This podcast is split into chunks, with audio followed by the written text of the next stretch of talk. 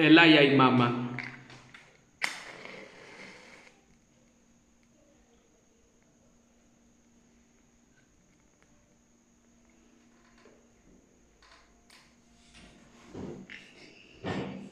En la Amazonía peruana había un pueblo donde habitaban dos hermanitos. Eran muy felices con sus padres, pero en un día trágico la madre perdió la vida porque fue mordida por una chuchupe, una serpiente venenosa de la selva, causándole la muerte inmediata. El padre dio luto una semana a la familia, pero pasar de los días, el padre vino de la ciudad con una nueva esposa. El padre era un cazador y era un vendedor, y así parece que la conoció. La mujer parece que era una mujer muy autoritaria y que no le gustaban los niños, porque ni bien llegó a la casa, puso unas órdenes muy exigentes para los dos. La niña menor, de ocho años, llamada Rosa de Belén, se encargaba de los quehaceres de la casa, que era lavar, que eran los platos, la ropa, y preparar la comida y barrer la casa. Mientras que el niño, que era de 11 años, llamado José, se encargaba de cortar leña y revisar las trampas que dejaba su padre para ver si, agarró alguna sachabaca. Y todo era la rutina de los niños de 4 de la mañana hasta, hasta que termine, todos los días, mientras que la madrastra, estirando las piernas, levantaba a las 7 de la mañana, simplemente solo para desayunar.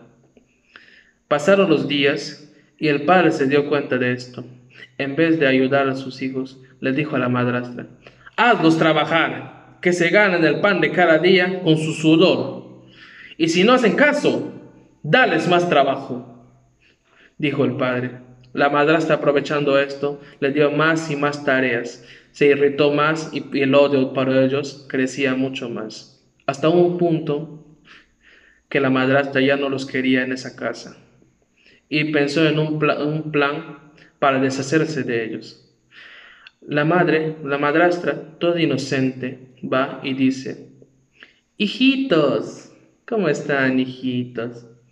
Acompáñame al bosque para traer algunas papayas y algunos manguitos para su papá. Vamos, hijitos. Y los niños, todos inocentes, siguieron a la madrastra. Y caminaron y caminaron, entrándose al bosque, yendo por algunas rutas que no conocían. Pero bueno, era para el bien, para llevar comida. Eso creían ellos.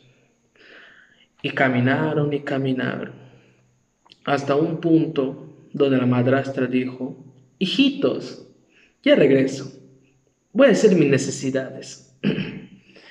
La madrastra caminó y caminó y se perdió en la maleza, hasta un punto que empezó a oscurecer y los niños, preocupados porque la madrastra no llegaba, empezaron a llorar y no sabían qué hacer porque ya se dieron cuenta que se habían perdido por la culpa de la madrastra.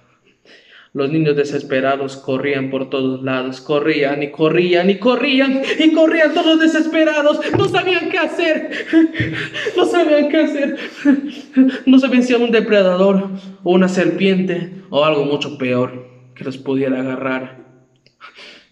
Se subían a la copa más, más alta de un árbol para no ser mordidos por una serpiente o ser cazados por un tigrillo. Los niños lloraban todas las noches y la madre naturaleza se preocupaba por ellos. La madre naturaleza, con sus poderes mágicos, a los dos hermanos los convirtió en un pájaro, en un pájaro de plumas marrón que se camuflaban en las, en las hojas de los árboles, así para no ser cazados por los depredadores. Estos pájaros eran criaturas de la noche. Siempre, siempre a la noche se escuchaban lamentos de, de, los niños diciendo, ay, ay, mamá, ay, ay, mamá, ay, ay, mamá. que en español sería, mi madre murió, mi madre murió, Pero la madre naturaleza no los dejó solos, porque siempre, siempre estaba cuidado de ellos, ya que les dio unos dotes de camuflaje como lo había mencionado.